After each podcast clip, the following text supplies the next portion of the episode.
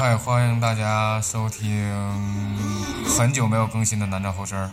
本期的主题是不可思议的印度上，因为李老棍子现在印度苦心练琴，要成为一名贝斯手，所以说今天我的搭档是一个神秘的嘉宾，他会用泰戈尔的一句诗作为开场，介绍自己。天空没有鸟的痕迹，但是我们已飞过。什么？我们已飞过。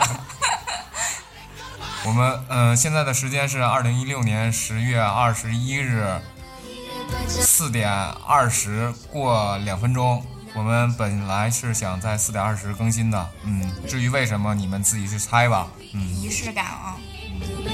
今天我们的神秘嘉宾就是来自。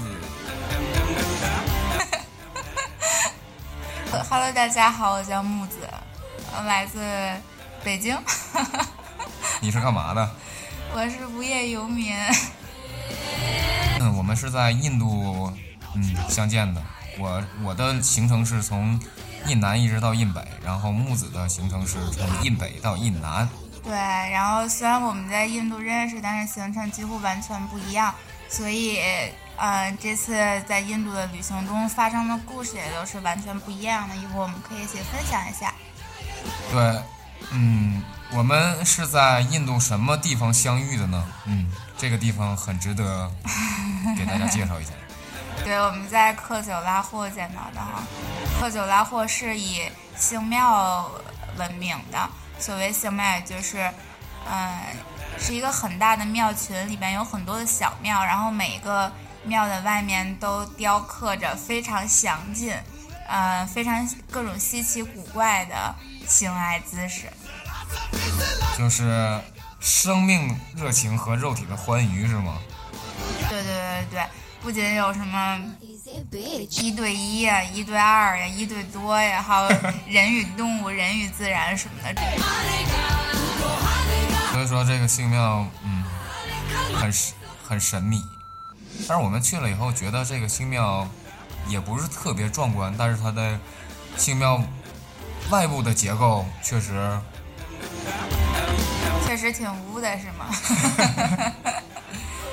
然后咱们去那天还正好是七夕，然后我拍了好多照片发到网上做福利呢。好浪漫呢！浪，对，挺浪漫的。然后那说一下我们去印度的契机吧。你为什么想去印度啊？就是你头脑里面产生的第一个想去印度的一个想法是在什么时候？嗯，其实我没有特别具体的契机，只不过是我身边有一些朋友，他们是对印度怀有很就是很高的评价，然后嗯，三番五次的去往印度去玩去旅行。然后让我觉得印度挺神秘，非常与众同。然后我也想知道到底印度有什么魔力去吸引着这样的人，所以我就去自己看一看。我为什么是想去印度呢？就是有一天我跟李老棍子在闲着无聊的时候看了一个纪录片，叫做《天地玄黄》。这个纪录片非常的好，推荐给大家。然后你看完了就想去印度了。对，在那天看完之后，看他们在恒河沐浴的时候，就是特别想去印度。然后我跟李老棍子就开始做计划，开启了南亚的文化之旅。那我们在没去过印度之前，就是听大家就是都说过关于印度一些奇闻，都有什么呢？阿三挂火车，开挂，然后恒河上漂浮尸。还有左手开定，右手吃饭是吗？对。还有就是，为什么印度人不用餐具而用手去吃饭？你知道吗？这个我和很多印度人之间有聊过这个问题。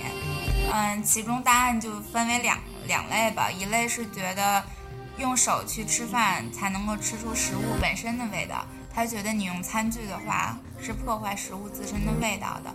还有另外一种是，他们觉得用手吃饭是更接近于神，觉得食物是神赐的，所以直接用你的身体去吃饭的话是更接近于神的一种方式。对他们觉得人的右手是万能之手是吗？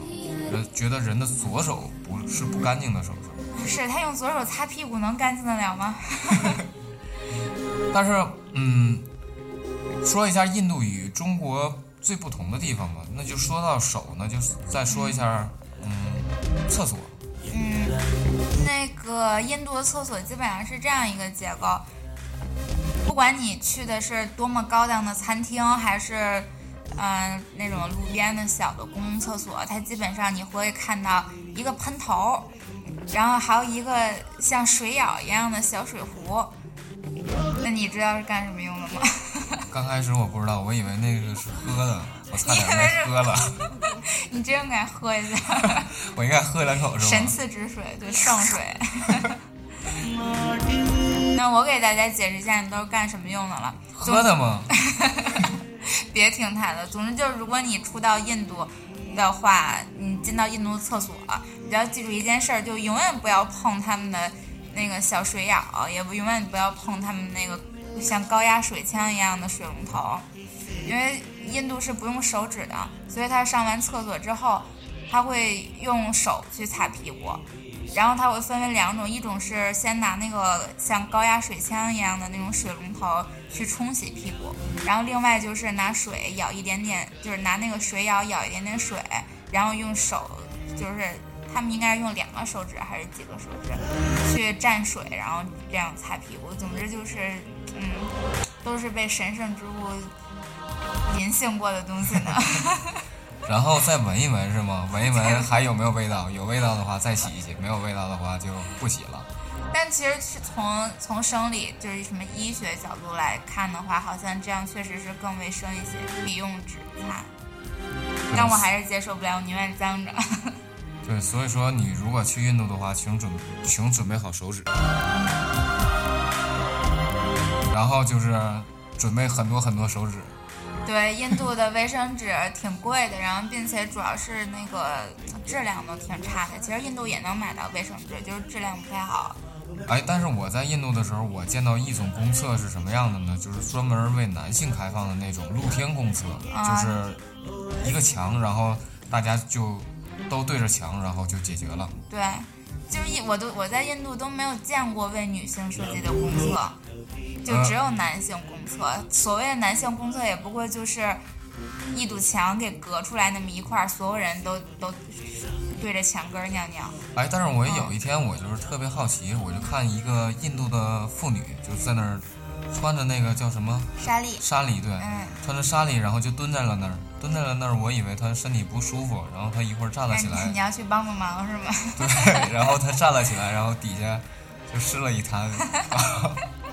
哎，这个沙粒很神奇，就是可以公共场合敢尿尿。对对对，在我去印度之前，我也有朋友提醒我说，在印度是没有给女生的那些公共厕所的。他说，你带两条长裙，如果实在不行的话，就和印度的女人一样，就就地解决。对对对对对。那。我想说一下，就是关于就是我在去印度之前，我的一些朋友跟我说过一些事情，就是关于什么强奸呐什么这类这这类的事情。嗯，那我们就说一下关于就是印度女性在这个印度社会地位。这个很低了，为什么低呢？啊，为什么低？这可能就和过去宗教啊，还有印度自身的文化历史都有关系。这个要说起来的话，就很复杂了。就是总的来讲，就是印度的人，印度人把女性作为工具。嗯，不仅是作为工具那么简单，我觉得印度人还会认为女性是不洁之物，或者是不吉祥之物。对，在印度有专门有一个就是寡妇城啊，对对对，就是印度人在家里面，如果你死了丈夫的话，你在家里就成了一个累赘，所以说你就要被家里轰出来，然后去那个专属的寡妇城市。对，因为所有人都认为寡妇是不吉祥的人，然后没有人愿意和他们接近，然后也没有他。特别是因为是寡妇嘛，有很多年纪已经挺大的丧偶的那些，自身失去了劳动能力，那么也不会有人给他提供工作机会，家里人也都认为他就是挺挺邪门的，挺就是特别不吉祥的那种人，所以好多会被子女轰出来。所以说，就是我觉得我们在中国的女性是多么的幸福啊！嗯，跟印度比还确实不错。对，其实我到印度以后，我基本上印度的女性没有跟我们这些游客就是主动交谈过。嗯，反正我觉得在印度，因为印印度现在挺注重就是对女性的人身骚扰这方面，所以它像车厢都会分女士车厢，嗯，像地进一些公共场所，地铁呀、商场呀、电影院这些会有专门女性的安检，还有一些嗯那个景区啊这些都有专门女性安检，并且很有意思的一点就是所有的女性安检。几乎都没有人，就是没有人在排队，人非常少。然后男性就要排很长很长的队。平时在街上看到的女性都很少，印度的姑娘平时好像都不太出门的样子。那对印度就是交通环境，你感觉怎么样？哎，糟糕透了。就是人与自然 共用道路。对对对对对。先不先不说那个道路情况怎么样，那个车实在是太脏了。我在印度坐过几次大巴车，然后其中有一次是没有空调的 sleeper 那个卧铺大巴。哎呀，那个大巴是我有生以来坐过的最脏最烂的大巴了。那个卧铺上一层厚厚的油泥，黑色的，真的超级厚，枕头整个都被油泥已经盖住了，难以想象，简直。对，就是我们在一起旅行的有一个香港的姑娘叫 Jessie，然后她她的就是旅行方式就是一直在跟我们强调 be local be local。当她坐上全都是那个油泥的那种车，就是枕头上都是油 还都是泥那种车以后，然后他说。我再也不要坐这种车了。对对对，我觉得那个车可能就四五十年从来没有换过垫子、毯子的，就那种感觉，并且真的实在是太脏了。然后李老棍子说：“你不是要 be local 吗？” 完全是非常的接受不了。对。但是他们为什么不修路呢？我就是之前在网上看了一个新闻，就说如果要是修路的话，因为印度在独立以后形成了一个民主国家。你如果要是修路的话，你必须得经过这个村或者是每家人的就是这个要投票对投票的许可，你才可以去修路。但是你要是得到这个许可的话，会非常非常的麻烦，所以说政府也不作为，基本上这个路就这样。对我坐 sleeper 大巴的那天晚上，就几乎彻夜未眠，因为路特别颠簸，并且司机印度司机开车简直个个都是赛车手。然后巨快，就在不停的被甩起来或者甩出去，就整夜都在牢牢的抓着那个床的栏杆，然后不停的就被你抛上去砸下来，就是等到白天到了目的地的时候，已经觉得浑身要散架了。那说一下，就是关于印度路上你都可以看到什么动物呢？哎呀，太多了，最多的就是牛和狗。然后猫反而很少，偶尔可以看见。然后再有有猴子、乌鸦是多一些的，松鼠。嗯，我就是觉得印象最深刻的就是在路上看到很多很多牛。这些牛，嗯，我觉得如果要是在中国的话，第二天可能这个街上的牛全都没了。都是都被吃了是吗？你被牛顶过吗？我被一个小牛顶过，就是我记得是在路上我们逛街的时候，然后我摸了一下那个牛的头，然后正当我走过去的时候，然后那牛回头就顶了一下我的屁股。对，我也被牛顶过。菊花一紧，但是那个牛没有犄角，我的菊花还是好的。我以为你被顶爽了呢。啊。嗯，那说说到印度的话，那我们不得不说到关于印度的音乐，是吧？嗯那个木子去印度的时候去了哪里呢？啊，其实我本身对印度的音乐研究不深，但是因为我自身还是挺喜欢音乐的，所以在印度的旅行中也难免会遇见一些和音乐有关的事儿，并且我觉得像印度这种国家，就是嗯，随处都可见那些不期而遇的事情，就个好。听说你去了披头士。满乐器的那个乐器店是吗？嗯，对，并且我之前完全都不知道有这样一个店存在。我只知道那个披头士他们那几个人挺喜欢印度的文化，然后并且那个那个乔治哈里森是在很多就是他们的歌曲里边会演奏西塔琴，但我从来都不知道有这样一个店。我是有一天在德里逛那个康洛特广场的时候，偶然进了一家西塔琴店，因为我觉得西塔琴长得还挺奇怪的嘛，像很长的吉他那种感觉一样，但是复杂音色。也特别迷幻，是吧？对对对，西塔琴的音色特别特别迷幻，所以披头士后期才会爱上这种乐器的嘛。然后我、我我进去之后是那个老板，他给我指了一下墙上的照片，然后我才看见当年就是 Beatles 在里面和当时那个照片是老板的爷爷了。然后和老板的爷爷的一些合照啊什么的，我觉得非常神奇，因为我从来之前从来都不知道这样的店，然后，嗯、机缘巧合，莫名其妙的进了一家自己非常喜欢的乐队曾经来过的店，并且他说当时 Beatles 他们还和他爷爷讨教过西塔琴的技巧啊什么这些。对啊，所以所以说，我觉得就是传承这个东西非常的重要。就是你看这家店，如果要是开到几十年就关了的话，你也不会遇到这家对对对这家店。，而且看起来是非常普通的一家店，他也没有去拿披头士来过这这件事儿当做什么宣传的噱头啊这些，只不过是店里挂了一些照片。其实我就觉得，可能就是他的孙子也非常喜欢音乐，所以说对啊他会再继续传承下去。对，我在那儿和他那个孙子，也就是店的老板聊天的时候，然后，嗯、老板还专门给我演奏了一曲，嗯确实很好听，但是很难学。那说到就是披头士乐队，那再说一下那个木子在印度机缘巧合参加了一 一场户外音乐节，这个地点是在哪儿呢？这个地点就是在金城。对，杰伊瑟尔梅尔，呃，真的也是机缘巧合的事情。我只不过是有一天吃完午饭，然后我们先介绍一下这个金城。啊，先介绍一下，好，金城是北印的一个城市，它之别称叫金城，然后它的那个沙漠之城。对对对，沙漠之城。然后它之所以别称叫金城，是因为这城里边所有的建筑都是用金黄色的砂石去建造成的，非常的漂亮，并且每一个建筑都有与众不同的、非常复杂又很精美的花纹。然后它还有一个很漂亮的城堡，并且城堡现在至今依然住着人。然后你到达金城之后，发生了什么事情？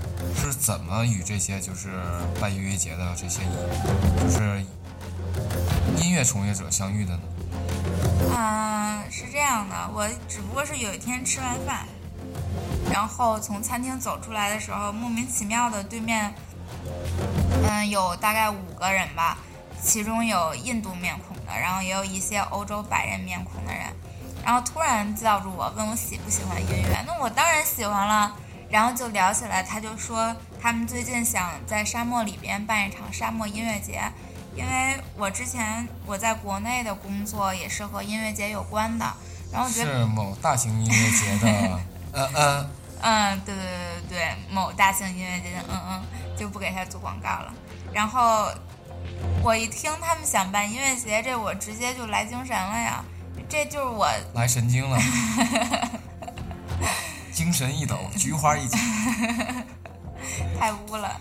然后我就说，就我当然非常感兴趣，并且我也和他们聊了一下，我说我在中国的工作就是这方面的，我特别愿意加入他们筹备的这个过程。嗯，因为当时离他们准备的音乐节开始的时间还有三五天吧。本身我原打算第二天就走了，就离开金城了。但是因为认识了这样的人，我觉得这件事情非常有趣，在印度这种异国他乡，然后去做一场户外音乐节，我觉得简直不可思议。所以，嗯，我决定继续留在那儿，和他们一起去把这件事情完成。哎呦，那我很奇怪的就是，就像金城，就是它不是沙漠之城吗？那你们晚上住在哪儿？我们就住在沙漠里啊，就是露天沙漠是吗？对，然后是这样，我们包就是在一个附近就是在金城那个县城附近，大概有十五公里远的地方嘛，有一个嗯完全不出名的小村子，然后我们在村子里边包了一小块地，然后找了一些老乡来给我们提供服务，比如说像做饭呀，还有提供一些物料，就比如说床和床垫这些东西。服务 有大保健吗？有大宝刀，大宝刀 对，杀羊用的。啊，然后我们就是那个老乡给拿了几个弹簧床那那样的东西，往沙漠里面一扔，找了几个床垫，因为沙漠晚上非常非常的冷，给了一些被褥啊这些，我们就每天睡在沙漠里边。条件好一点儿就能还睡得不错，条件不好的时候就会赶上沙尘暴啊这些。早上起来灰头土脸的是吗？连洗脸的地方都没有。对，完全没有。其实，其实我们为了这个音乐节专门建了一个小屋子，那个小屋子是可以供女孩们上厕所和，嗯，所谓的洗澡吧。但是洗澡的水也是从外边运来的。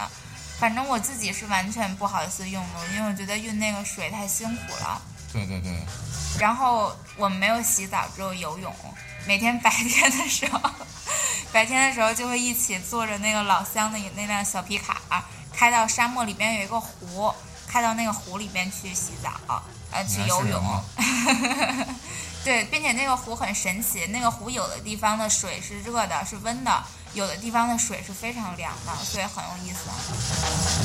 那你觉得印度的这个音乐节跟中国音乐节，就是我们现在中国内也有现在有很多很多的音乐节，你觉得就是印度的音乐节跟这个中国的音乐节最大的不同点在哪儿？嗯，其实我没有办法把我们做的这个音乐节称为印度的音乐节，因为我们只不过是几个，嗯，各个地方、各个国家过来玩儿，然后突发奇想想办一个音乐节的这样人，他无法代表印度。然后，并且我们这个音乐节非常的野，就是非常的个人化，嗯，也不图盈利，就是为了建造一个就像大的 party 一样，然后让所有在印度遇见的旅行者，或者是印度爱音乐的年轻人一起聚在一起玩儿。所以它，嗯，我不知道严格意义上能不能把它叫做音乐节，它和国内的音乐节是完全不一样的，那就是不是特别商业化是吧？就是这几个人自发组组织起来就完全不商业化，就啊一天一天只就是只收五十块钱，然后包括你的三餐，然后包括你在这住宿，这样基本上就是我支付给老乡的那些钱，就是没有什么盈利，只是为了找一个时间，找一个地点，然后所有全国各地在这个时间在印度的人，让把大家都聚在一起，一起来聊音乐，一起来玩，认识新的朋友。并且在这个音乐节上，我真的是遇见了让我对印度的改观非常非常的大。我遇见了很多之前从来没有想过印度还会有这样的年轻人，就也有很多，嗯，像刚刚咱们不是聊到印度的女性地位非常低吗？但是我在这个音乐节上就认识了一些很酷很酷的印度女孩儿，她会和咱们之前想之前聊到的那些，嗯，足不出门或者是用沙粒挡着在露天的地方尿尿的那些印度女性是完全不一样的形象。我觉得不一样，就是因为可能是嗯家世不同，可能是比较有钱的那种印度人。对，我觉得现在以印度这个条件，我觉得开始能够接触到摇滚乐，喜并且喜欢摇滚乐这些年轻人，基本上都是受到过良好的教育的年轻人。对，那说到摇滚乐，你觉得就是在印度，嗯你接触了接触到印度的摇滚乐了吗？嗯，其实我没有特别的深入的去接触到印度的摇滚乐，像基本上印度摇滚乐最大的集中地应该是在加尔各答。然后我到加尔各答的时候是非常想去印度当地的 live house 看一场演出的，但是因为没有人陪我去，并且我加尔各答是我到印度的第一站，然后当时关于印度强奸啊、性侵啊这些的恐惧还是在心里边还是就是受影响很大的，我又不敢自己大晚上的去酒吧这样一个地方去，所以就错过了这样一个机会。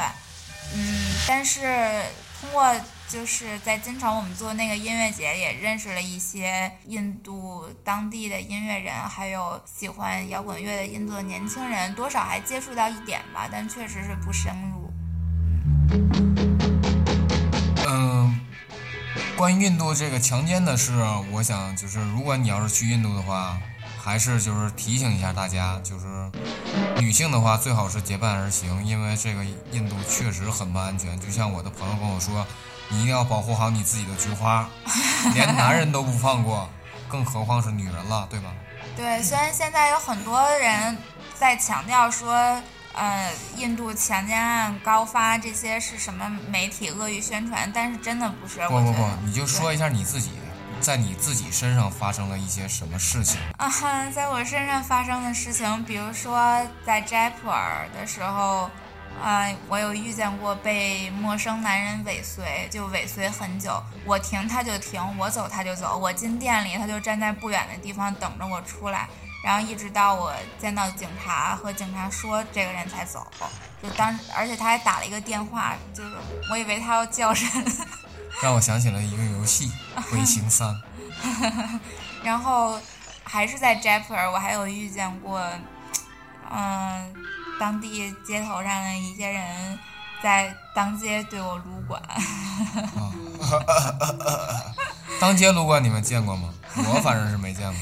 对我也是第一次见，我之前从来我我之前其实是没有注意到他在对我撸管，是我的同伴看到的，就把手伸进裤子里面，然后我觉得挺恶心的。所以说，在你如果要是想去印度的话，尤其是女孩子的话，你一定要结伴。对对对，有个同伴真的还是挺必要的。然后另外在印度的时候也经常会被 约炮这些，基本上我觉得每个亚洲女孩到印度可能都会被约炮吧，我感觉。总的来说，我觉得，嗯，按照人的种性来说，就是我觉得印南亚的人民还都是比较热情的，即使是就是他对女性就是有有些人图谋不轨吧，但是很多人还都是比较热情的。嗯，对，热情是热情，但是热情分为两方面，一方面热情是想卖东西给你，让你坐他的突突车，对，让你买他的东西，然后另外一种是真的热情，这种人也遇见过，真的非常好的人。嗯我在印度就是给我一个最大的冲击，就是我觉得印度人特别特别容易满足，你知道吗？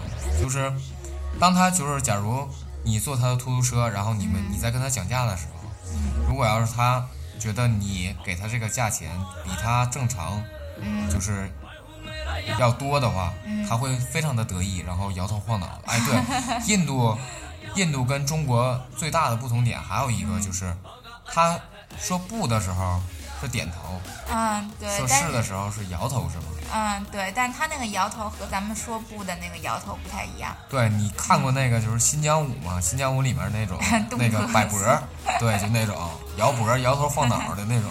对对对，他们很喜欢动脑袋。对，所以说就是他们在觉得嗯占了你的便宜之后，他们会特别的得意，但是你还能，你会直接就看出来，嗯，这个人对，但是他们还有一些小的骗局，就是你没有遇到吗？比如说你想去的地方，偏不把你拉过去。我想去车站，他就偏跟你说车站不能买票。他说你你跟我来吧，我带你去一个旅行社，这个旅行社价钱可低了，人都可好了。我说不，我一定要去车站。他就说求你了，呃不不，他不说求你了，他就说车站真的不行，你信我吧，咱们是好朋友什么的。所以说我觉得印度人的这种骗嗯骗术啊，就是在我们国内来看，我就觉得都是，很小的磕的，很幼稚的哈。但是他们但是他们就是得到就是觉得成功了以后会非常的满足，嗯，呃，之前那个在知乎上看到一个帖子，大概就是说你在异国他乡收到过，就是得到过什么来自于同胞的温暖。其中有一个人就说他有一次在印度的景区看见那些拿着相机就是来帮你拍照的那些印度人，你他帮你拍张照片，你要付给他多少钱？然后那个印度人是有一个本子，上面啊，嗯、所有找他拍照那些客人都可以在本子上留言。他他就翻了翻那个本子，其中有一页上写着，千万就是用中文写着，千万别上当，哥们儿。啊，因为印度人看阿三看不懂是吗？对对对对，然后他就觉得真是感受到来自于同胞的温暖呢。这个同胞也是够腹黑的了。那说到印度，我们不得不说到印度的饮食，对吧？嗯，首先首当其冲的就是咖喱。嗯，每个人都知道的这个食物就是咖喱。对，其实咱们管咖喱叫咖喱，但是在印度是就是是不同的东西，但是咱们吃就是它有各种各样的味道，不同的香料混合，可能有几十种上百种，但是咱们都把它统称为咖喱啊。咖喱给蹦，咖喱给蹦蹦蹦。对，并且印度好多咖喱都不是像咱们平时做的那种，嗯，蔬菜成块儿状啊什么，他经常会把菜做成糊糊，然后来拌饭或者蘸饼吃，非常难以忍受，就看毫无食欲。对，基本上我们在印度的时候，如果要是看见肯德基和麦当劳的时候，眼睛眼前都会一亮。对，因为每天都在吃咖喱。对对对对，一切都是咖喱味儿的，并且。就连那些什么方便面呀，然后薯片呀，这些都是咖喱味儿的。对，还有可可可口可可口可乐 是咖喱味儿的，你们喝过吗？如果你们想喝的话，请去印度。咖喱味儿的。然后我们在印度的时候，然后李老棍子每天都跟我说，他尿的每每泡尿都是 带有咖喱味儿的。所以说这个咖喱我们就。不给大家多讲了，因为每天吃咖喱，现在想想还有点反胃。那我们说说其他的食物吧，其他就是比较怪一些的食物。怪一些的食物，甜品。甜品啊，甜品很奇怪。我印度的甜品，觉得每一个去印度的人都应该尝一尝印度的甜品，因为印度的印度有一句谚语，就是说你能用糖杀死的敌人，就不要用枪了。你就知道。印度的甜品到底有多甜？真的是能够甜死人，就比咱们在国内吃的糖啊、蜂蜜啊这些都要甜得多。但是我觉得它不作假，他糖就是糖，它它就是做这种甜品，它不会用糖精。这个倒是，我觉得那么高浓度的甜，如果用糖精的话，都会变成苦的。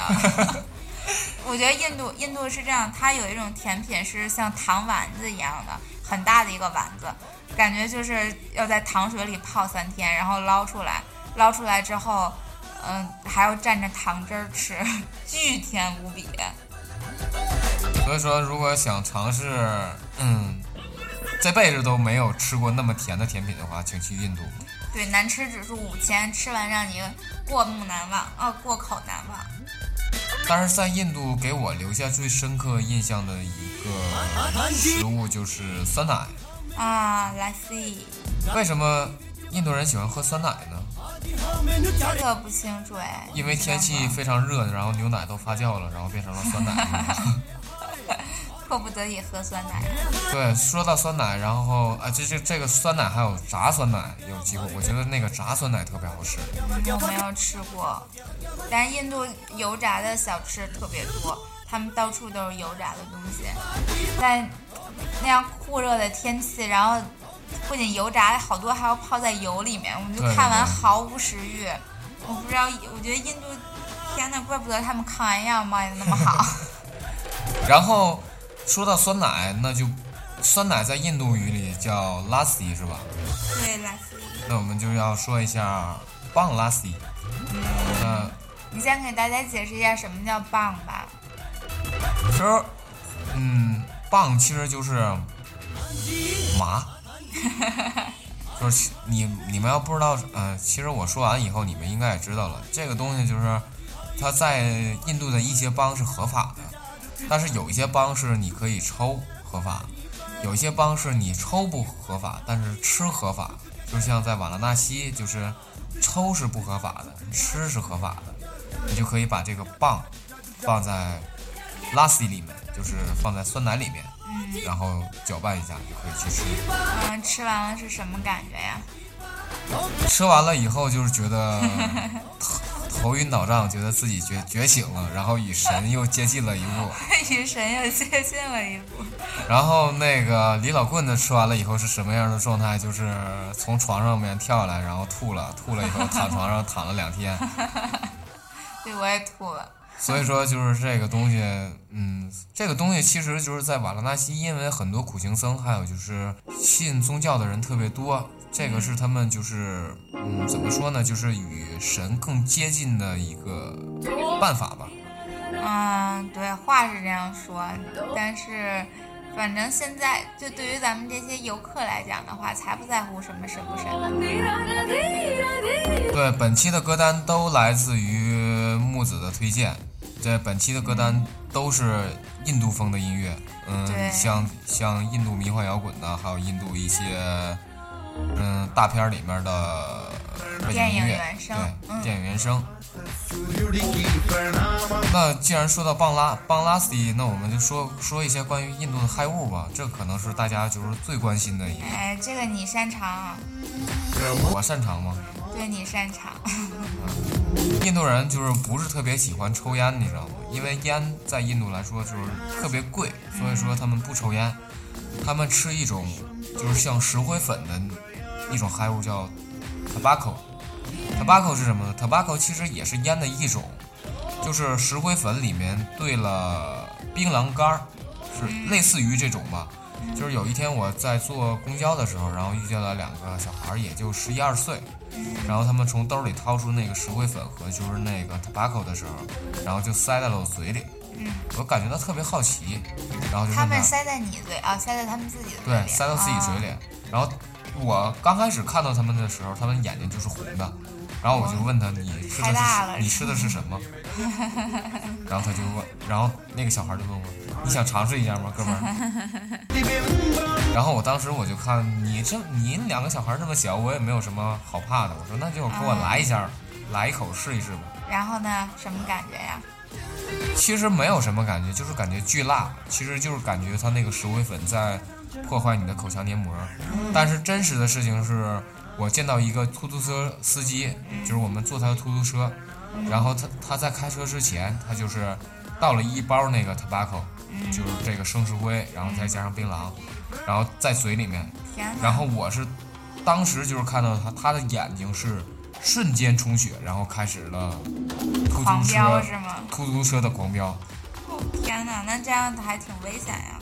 但是我觉得，但是我觉得印度人的开车技术特别特别好，啊，他因为们看位看得很准。对，因为他们就基本上就是你看大概就差一厘米左右就被撞上了，但是他不会撞上，即使他嗑了药。嗯，那还有一种就是叫什么攀对，判攀，对，就是可能你在那个印度的一些景区，像那个阿格拉那边，那个叫什么来着，泰姬陵，然后还有，反正你可能会在一些景区或者一些地上看见，经常会有一滩一滩的红色的污渍，然后这个污渍就来自于吃完 pan 之后吐的口水。对，其实我感觉就是像咱们在中国抽烟，嗯，比那个要干净多了，你知道吗？因为印度人他们不抽烟，基本上很少有人抽烟。他们吃的那个东西就是养满街都满街吐的都是，就是地上都是红色的，对对巨对巨恶心。对，德里那边也有很多，就是康乐特周围都有很多。但是我跟李老棍子也试过一回那个，就是叫潘，就是吃完了以后就是觉得，我觉得跟槟榔差不多，就是吃完了以后你会觉得头晕脑胀，然后有点上不来气儿，就这种。但是其他我觉得那种感觉还是没有吃到，可能就是没吃到那个东西的真谛吧。对，但他们感觉好热衷，而且印度印度人超级喜欢吐口水，吐都好长好远，就是吃这些吃的吧。对，我觉得，嗯，有机会的话，我一定要吃出它的真谛，我还要吃。那到印度以后，我们不得不说到宗教。啊，这首歌是来自于我的推荐，这首歌是 The Beatles，的，什么？呃，什么物的来着？忘了，我突然忘了它的名字了。这里边是有西塔琴的伴奏的那个。对，嗯，甲壳虫乐队去印度的时候也参加了，就是一些宗教的一些洗礼吧，然后嗯有很多的灵感。对，就是是这样。甲壳虫，嗯，甲壳虫早期其实 Beatles 他们唱的有点像五月天啊什么那些，就简直唱小口水歌。后期大概就是六七年、六八年之后，嗯，Beatles 开始转型唱，转型成迷幻英式摇滚这种感觉，就是因为他们一个是赶上了那个嬉皮士热潮，然后开始把目光投向于东方文明，其实就是印度的文化。然后开始喜欢上了印度的音乐，还有印度的一些宗教文化。对，我觉得你们如果要是你们玩乐队的这些呃大哥大姐们，你们如果要是没有灵感的话，我建议你们去印度去听听印度的那些音乐，或者是接受一下宗教的洗礼，就是你们这个乐队没准就能火火起来。而且还无又多又便宜，是吗？这个，嗯，这个知道就好了啊。这只是给大家分享，因为好的东西一定要给大家分享出来。因为你他们为什么到那儿会产生那么多的灵感？你知道为什么吗？你自己去你就知道为什么。然后说到宗教，嗯，就不得不说印度的，在印度独立之前的印度种姓制度，嗯，就是为什么印度，我觉得这这个也是跟中国最大不同的。区别之一吧，就是印度它分为几个种姓，四个种姓是吧？嗯，就是它分为高低贵贱，就是这种。你在中国，你可以通过自己的努力去改变你自己自己的命运，但是印度人不会这么想。对，就是众所周知，印度的贫富差距是特别，就极大极大。但是为什么底层人民从来不去反抗呢？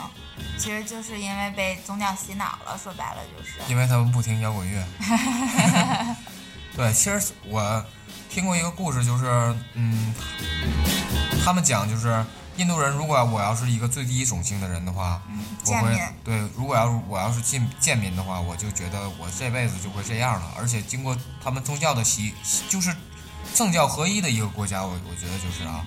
经过宗教洗脑以后，就是说，如果你这辈子是一个贱民的话，下辈子你一定是一个高种姓的人。对。所以说他们就会安于现状啊，我这辈子就这样了，所以说我下辈子一定会辉煌腾达。对，最初的时候，宗教给大家传达的这个信息其实就是这样，它是，就是说，嗯，你的种姓会轮流，你此生为贱民，如果你这一生都安分守己，不去做什么出国的事情。呃，也不去什么反抗啊，等等一系列，就你安安分分的做好你这一个贱民，贱民从生到死就都这样，那么你下一辈子可能就会成为。呃，一个高种性的人，但如果你这一生你要是什么尽想着什么反抗呀，想着人生而平等呀这些东西，那你可能下辈子就是个植物或者是个动物，这些就连贱民都不如。对，所以说就是这个宗教洗脑对印度人十分的严重。对，但是现在反正印度自己说已经社会大不同了，已经不这样了，但是其实还是这样。对。但是印度人最信的，我觉得应该是谁呢？应该是湿婆，对，湿婆，就是对他们对湿婆的，嗯，敬意已经到，嗯，就是怎么说呢？就是嗯，最崇拜的神。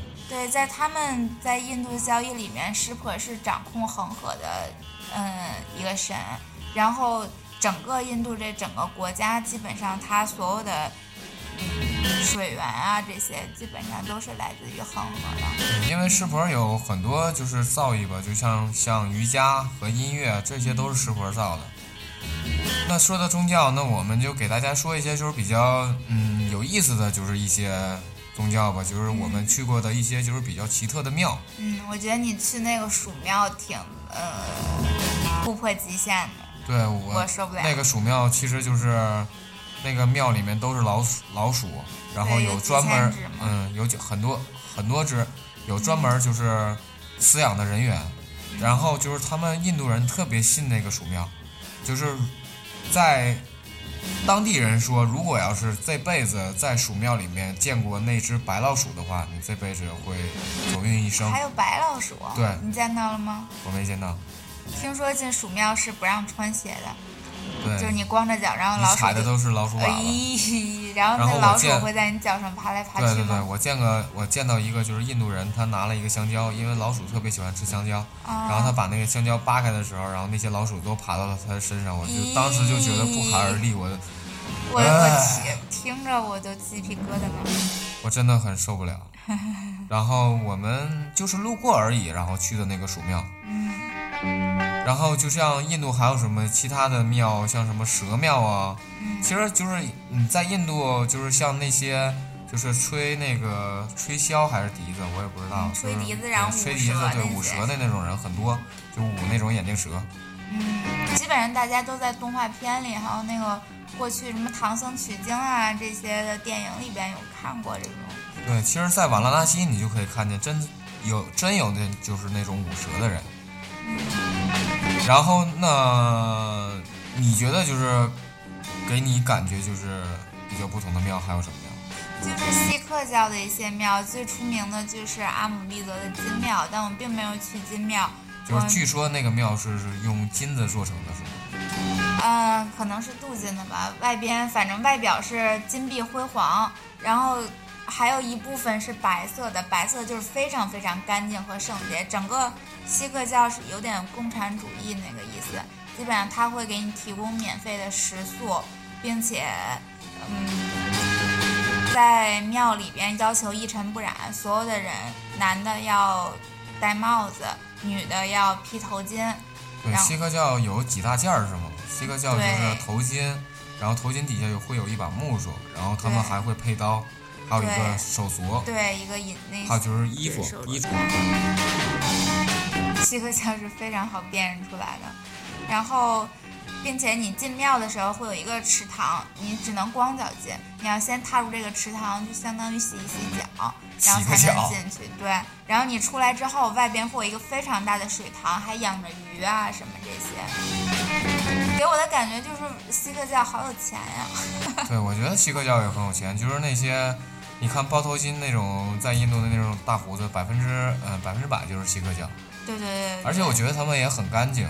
对超级干净。对对对锡克教的庙里面，你就感觉真的是一尘不染。对你说到那个锡克教的话，我不得不说一下，就是伊斯兰教，就是嗯，因为印印度的伊斯兰教也很也很多。对，也很多。就是为什么伊斯兰教会很多呢？因为你就是在印度之前吧，就是在被英国殖民之前，就是它是属于一个宗教融合的一个国家，但是在印度撤走去，就是从印度英国从印度撤走的时候，就是把这个宗教的问题就遗留了下来，嗯就产生了印度教跟伊斯兰教的互相厮杀，就是这段黑历史。然后关于宗教，我们就说这么多。本期节目基本上也就到这儿了。嗯然后我插播一条广告，就是我们会在二零一六年十一月六号的十八点三十分，在懒懒蜂窝青年旅社举办一个跟着摇滚去旅行的，是北二路组织的一个分享会。这个主讲人是冯喜林。然后，如果你想看关于印度的一些图片呢，或者是视频呢，或者是音乐推广、音乐推荐呢，请参加这个分享会。嗯，只有印度吗？对，还有其他的国家，就是啊很多，就是因为这个分享会已经开了三期了，所以说大家如果喜欢的话，就是会有很多就是喜欢旅行的人来去推荐一些就是自己去过的国家的一些事情啊，或者是自己喜欢的音乐呀、就是这种，跟大家做一个分享的交流。那还挺值得听一听的。对啊，如果你感兴趣的话，请你一定要来哦。这个具体位置在哪儿呢？具体位置是在……哎，不好意思啊，我得看一眼。